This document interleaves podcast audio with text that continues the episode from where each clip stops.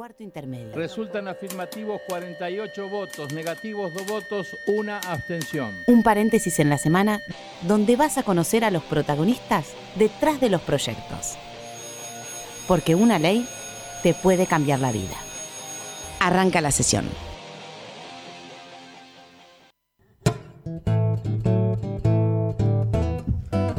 Hola, ¿cómo les va? Muy buenas tardes. Bienvenidos a Cuarto Intermedio, el programa que hace cantar a Florencia Corregido y que te anticipa cuáles van a ser tus próximos derechos. ¿Cómo te va, Florencia Corregido? Pero muy bien, querido. ¿Qué, ¿De qué me estás imitando con la tonada? Te salió como una tonada media chaqueña. A mí me puede salir mexicano porque viví en México varios años, pero bueno. Bueno, hola argentinos, muy buenas tardes. Yo muy feliz de estar compartiendo como todos los sábados eh, a la tarde por Nunca Radio Nacional. sábados. ¿para Jamás, qué? ¿Para qué? Eh, Bueno. bueno, y ya llegando a fin de año, recordando, uno llega a fin de año y empieza como, co- co- como, a hacer un análisis, ¿no? De todo lo que vivió. Nosotros vamos a hacer un análisis de todo lo que vivimos en el Congreso, de todos los proyectos que se sancionaron. Pero la felicidad que tenemos también tiene que ver con que este es nuestro segundo programa de resumen del año. Es decir, el trabajo del Congreso fue tal que con un programa no nos alcanzó. Son dos programas en los cuales te vamos a estar mostrando lo que tiene que ver con el trabajo legislativo. El trabajo legislativo tiene que ver con tu voto. Vos pones a tus representantes en el Congreso, el Congreso tiene puertas abiertas y muchos de los proyectos de los que vamos a hablar, algunos con sanción, otros sin sanción todavía, han sido impulsados no solamente por legisladores, sino por distintas ONGs. Así es, tuvo- tuvieron muchísima participación las ONG este año en el Congreso de la Nación. En esta segunda parte, en este especial, vamos a repasar lo que fue el proyecto de talla. Recordemos que no es algo estético, sino de salud, para que en toda la Argentina eh, seamos el mismo talle siempre. El, proyecto de fibromialgia, la prórroga 26.160 también, que recordemos que lo que hace es frenar los desalojos de los pueblos originarios para eh, hacer un relevamiento. También una de las leyes que más hemos festejado en este estudio Sí. de radio y que tiene que ver con la paridad de género en las listas de candidatos eh, para senadores, diputados, y en todas las listas. Vamos- con este vamos a hacer recuerdo, este con este repaso. repaso de la segunda parte del año. Paridad.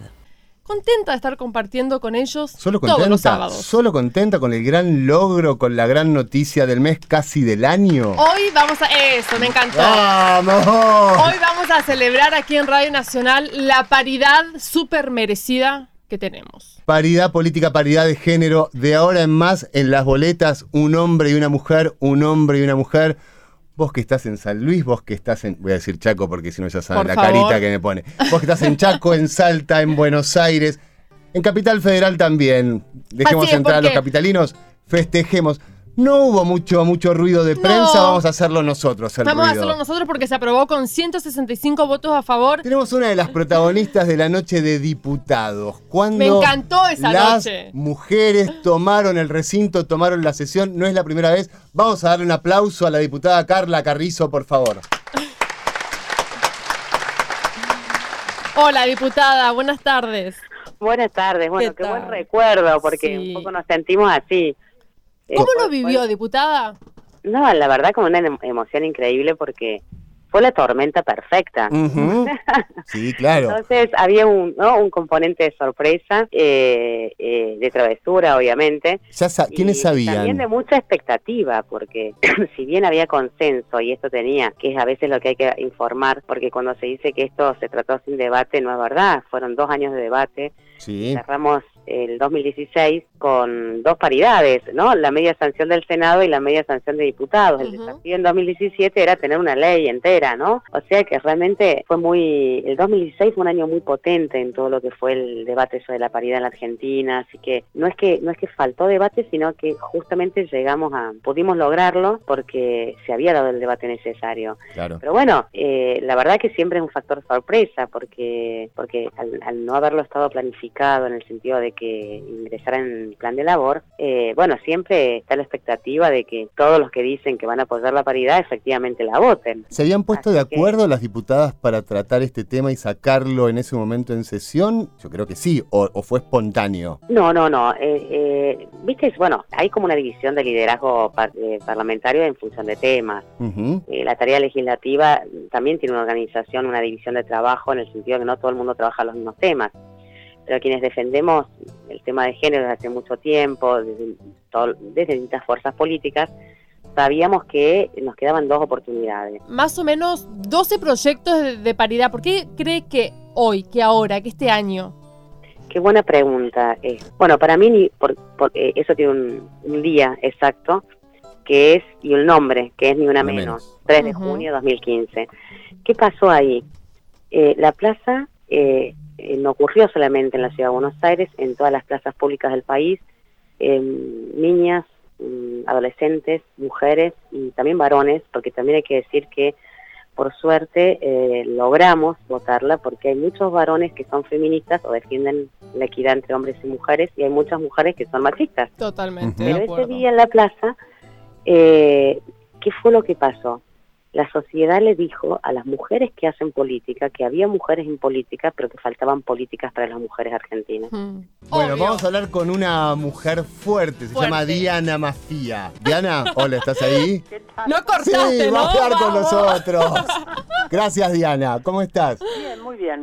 Bueno, felicitaciones. Del lado de Lilith y no de Eva, por supuesto. Ok, muy bien, muy bien, estamos muy bien. Eh, ¿Estabas e- escuchando la sesión? ¿Estabas presente? ¿Te enteraste al otro día? ¿Cómo fue? Me enteré a la madrugada porque estaba en Twitter. Así que eh, en tiempo real eh, y en ese momento de madrugada utilizaron un tipo de estrategia que en general utilizan los varones en política. Sí, es verdad, absolutamente. Entonces, la sorpresa fue cómo, estas chicas no son chicas buenas.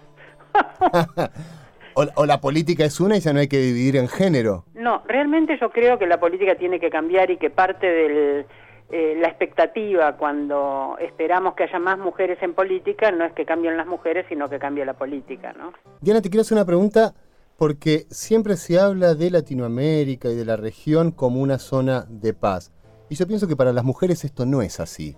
No, no solo no es una zona de paz, es una zona de tremenda violencia y de violencia política en la cual las mujeres son las principales víctimas. Pensemos que el 25 de noviembre nos recuerda un hecho, que es el asesinato de tres hermanas, las hermanas Mirabal en República Dominicana. Una de ellas había sido acosada por el un dictador que era se había puesto como presidente, el general Trujillo.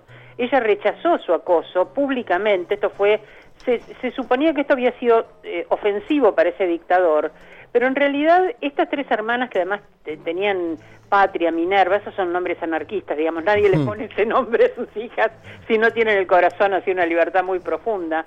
Eh, Pa- Patria, Minerva y Teresa eran las tres hermanas Mirabal, pero además estaban eh, en pareja con varones que participaban de la lucha contra la dictadura. Ellos fueron apresados y cuando ellas concurrieron a verlos, les hicieron eh, una emboscada y las asesinaron a las tres. Entonces, es porque son mujeres, pero es un asesinato en un contexto político, de relaciones de poder. Y esto pasa con las mujeres de Centroamérica que luchan contra eh, la explotación de la tierra, pasa con las mujeres que eh, participan en movimientos eh, políticos o en movimientos emancipatorios, pero también pasa que en esos mismos movimientos muchas veces las mujeres sufren también situaciones de violencia. La revelación, yo estuve hace poquito en, en Colombia y allí mujeres que habían estado en la guerrilla contaban la violencia sexual que sufrían por parte de sus compañeros en la guerrilla. Es decir, que no era solamente la violencia política, no era solamente la violencia de los paramilitares, sino que en las propias fuerzas donde ellas estaban participando, sus compañeros abusaban de ellas porque eran mujeres. Tierras indígenas. En la sesión del 8 de noviembre, la Cámara de Diputados también convirtió en ley la prórroga a la ley 26.160, que en cuanto a la tierra de los pueblos aborígenes, a las tierras indígenas. Así es, la ley 26.160 fue sancionada, recordemos, en 2006, que declara que todo el territorio nacional y por el término de cuatro años la emergencia en materia de posesión y propiedad de tierras que ocupan las comunidades indígenas. Pasaron, Mariano, más de 10 años de aquella sanción y no se hizo el censo. Y ahora, Mariano, vamos a hablar con Félix Díaz. Él es presidente del Consejo Consultivo Indígena y líder CUOM. Hola, Félix. Buenas tardes. Sí, muy buenas tardes. ¿Cómo estás? Acá Florece Mariano, bueno, festejando la sanción de la ley. Eh, la verdad que festejar para nosotros no, no, es, eh, no es nuestra forma de ser sí es como conforme con la decisión que han tomado los senadores y diputados de poder aprobar la prórroga para tranquilidad nuestra, para que empecemos a trabajar eh, una propuesta que sea una ley definitiva, para que no sigamos corriendo detrás de esta emergencia cada cuatro años. Por eso es importante de que los pueblos indígenas también sepan de que esta ley no es la solución de los conflictos territoriales, porque no, no, tiene alcance de poder titular las tierras, porque es una ley de emergencia, no, no puede hacer nada, solamente relevar las tierras, reconocer la ocupación actual y pública y nada más. ¿Y cuál es la solución, Félix? Eh, la solución debería ser una ley de propiedad comunitaria que sea definitiva. Lo que no se hizo en el Código Civil. Sí, así es, para que eh, tenga ese respaldo jurídico los territorios indígenas que hoy estamos defendiendo. Hoy el gobierno nacional está como casi comprometido, te diría, porque esto se dijo en sesión, a que este relevamiento se pueda hacer en dos años. ¿Cuál es tu opinión, Félix? La verdad, si el gobierno tiene esa voluntad política de avanzar con esto, yo creo que la participación indígena es fundamental, pero si no hay participación, esto va a ser lo mismo que las anteriores gestiones. ¿Tenés esperanza que esto cambie? Yo creo que la lucha es la que pueda cambiar esto. Yo, yo creo que la lucha de los pueblos indígenas es la que tiene que eh, cambiar esta historia y no negociar con los partidos políticos, sino exigir al Estado que cumple su obligación de ser garante el respeto a la identidad del pueblo indígena. Porque cada problema que nosotros denunciamos, eh, los jueces no saben la existencia de los derechos indígenas. Te vas a una comisaría, tampoco no, no reconocen te vas a un hospital tampoco, un municipio. Entonces el tema de derecho indígena estamos muy fuera de lo que es la integración eh, del Estado. Y ahora, Mariano, vamos a hablar con eh, Adolfo Pérez Esquivel. Él es un orgullo nacional y es un placer tenerlo aquí en cuarto intermedio. Recordemos que en 1980 él recibió el Premio Nobel de la Paz por su compromiso con la defensa de la democracia y de los derechos humanos. Adolfo, bienvenido buenas tardes, ¿cómo están ustedes? Hola, muy bien, el placer de saludarlo de verdad y, de tenerlo aquí en, nuestro programa.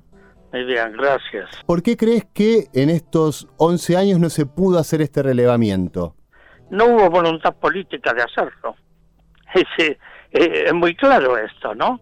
Por esto lo venimos eh, reclamando y lo vienen reclamando también los pueblos originarios hace muchísimo tiempo y no fue posible. ¿Qué lugar ocupan los pueblos originarios en nuestro país? Y es muy poco, hubo una mucha discriminación, mucha persecución también, eh, y últimamente los pueblos originarios eh, se están uniendo, están tomando conciencia. Hay, hay mucho maltrato. Los mejores retros de este año.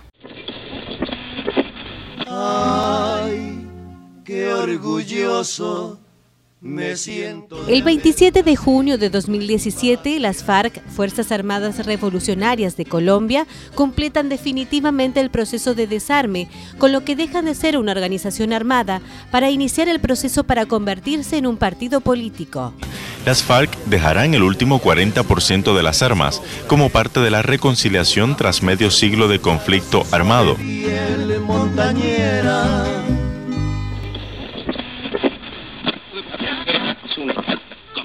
Mientras tanto, en la Argentina... El incendio está contenido en su totalidad. Esto es una estancia que se llama La Verde.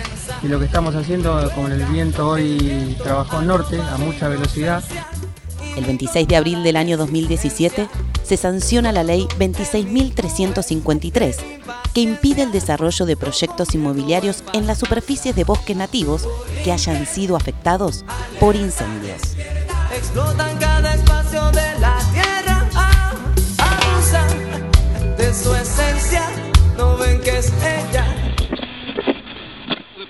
Cuarto intermedio retro.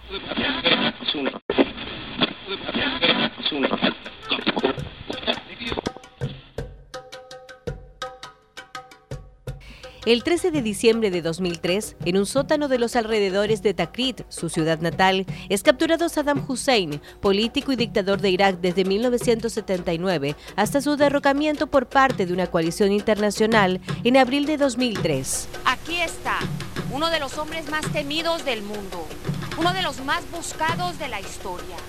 Así cayó Saddam Hussein, el dictador por más de un cuarto de siglo en Irak, acusado de la... Mientras tanto, en la Argentina,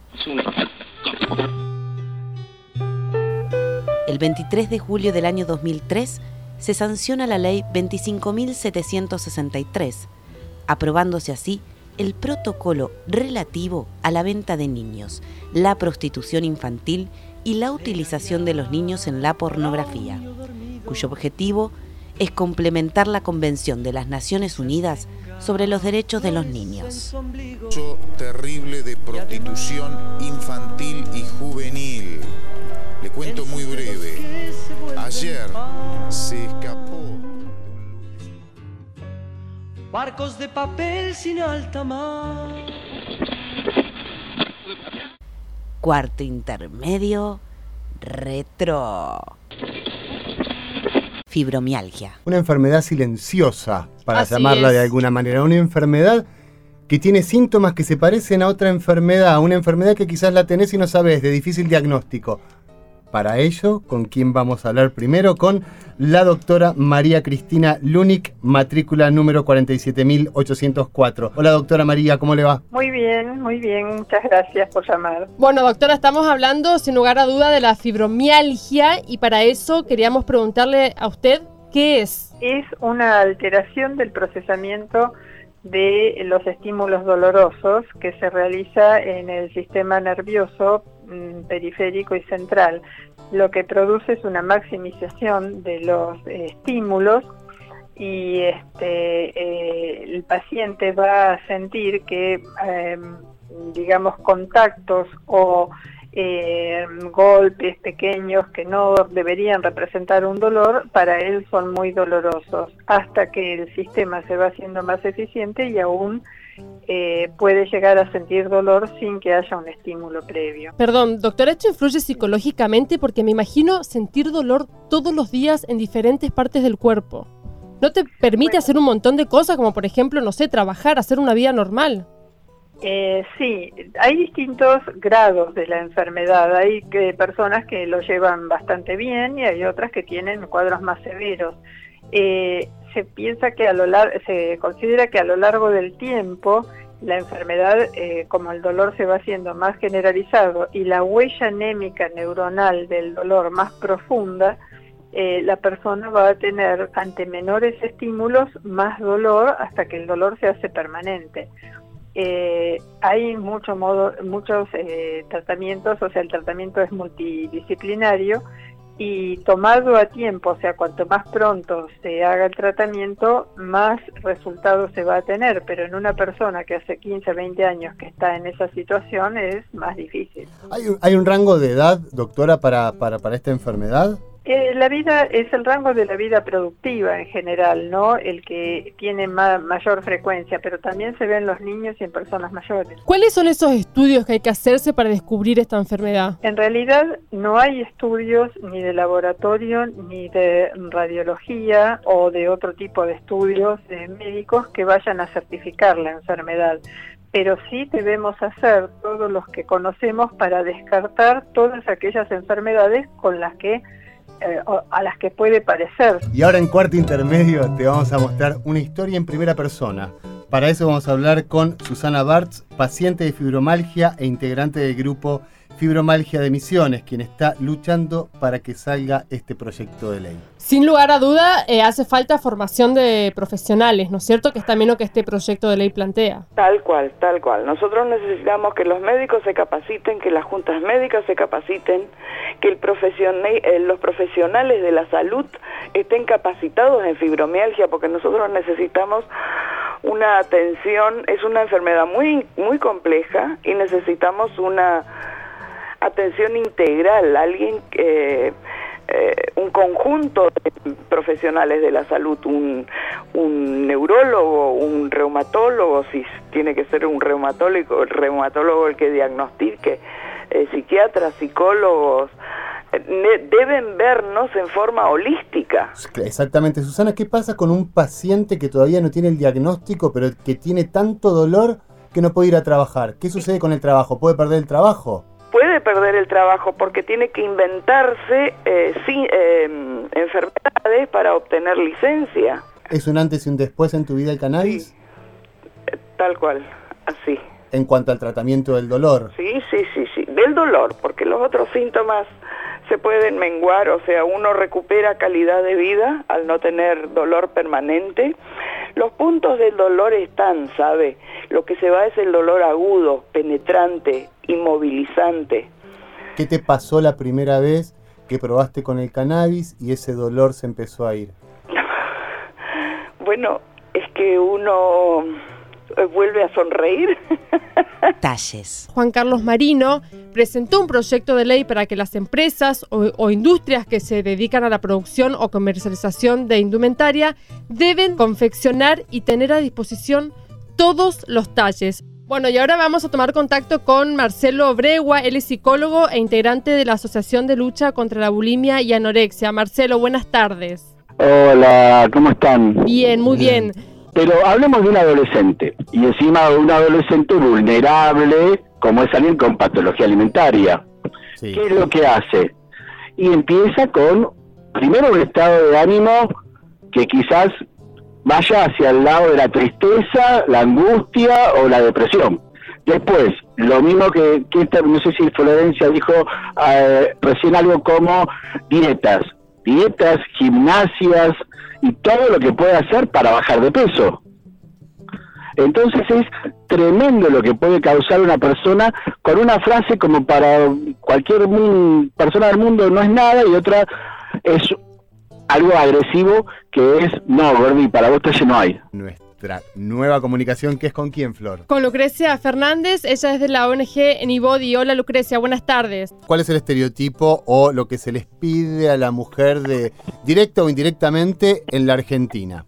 es lo que se muestra en los medios, una mujer alta, rubia, o sea, no coincidentemente mucho con nuestra... nuestra no es la realidad, es cierto. Claro, alta, rubia, joven, eh, voluptuosa, es lo que se muestra como el ideal de belleza, que obviamente es inalcanzable. ¿Qué pasa cuando vamos a comprar ropa eh, y no conseguimos los talles? ¿Qué pasa en nuestro país con el tema de los talles?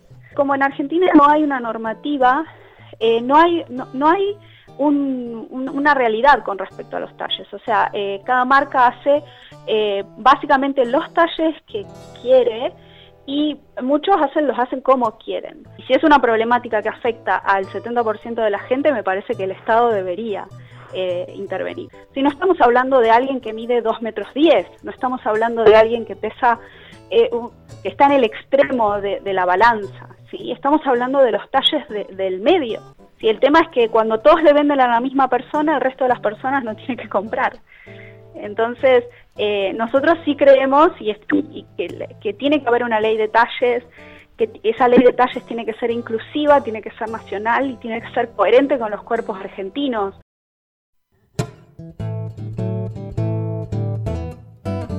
Bueno, fueron muchos proyectos, eso significa, Mariano, que hemos trabajado mucho. Hemos trabajado y mucho. Y que el Congreso ha trabajado mucho también. El Congreso ha trabajado mucho.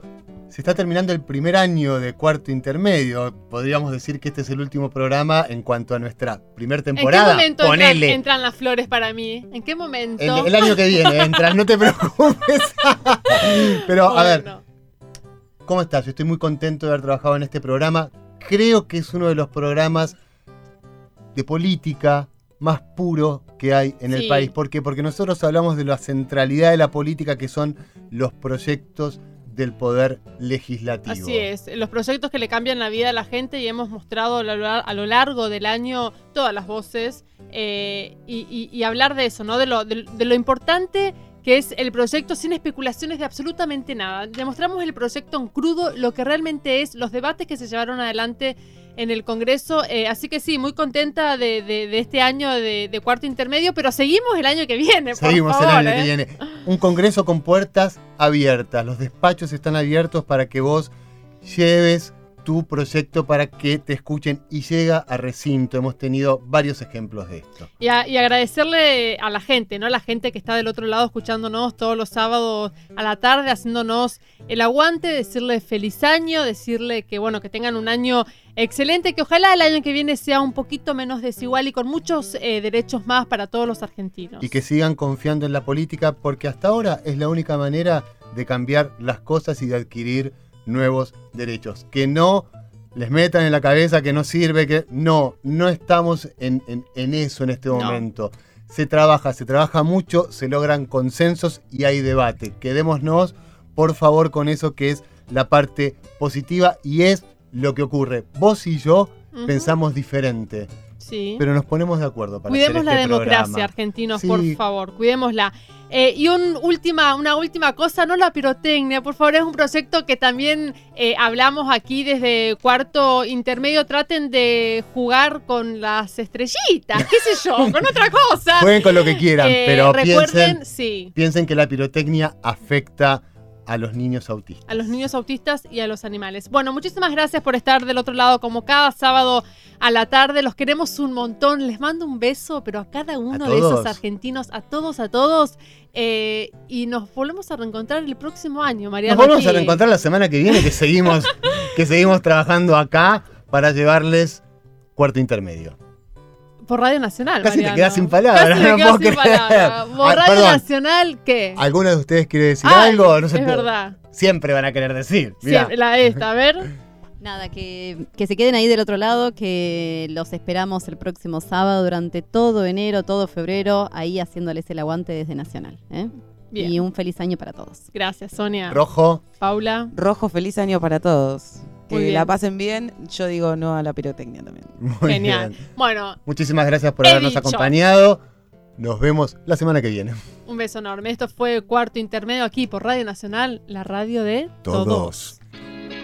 Los que hacen cuarto intermedio son, en la conducción, Florencia Corregido y Mariano Castro. Producción, Sonia Buller y Paula Rojo. Colaboración periodística, Julia Placeres. Edición, Paula Rojo. Voces artísticas, Julia Placeres y Paula Rojo. Este es un programa producido por la Dirección General de Comunicación del Senado de la Nación y grabado en los estudios de la radio de la Biblioteca del Congreso de la Nación.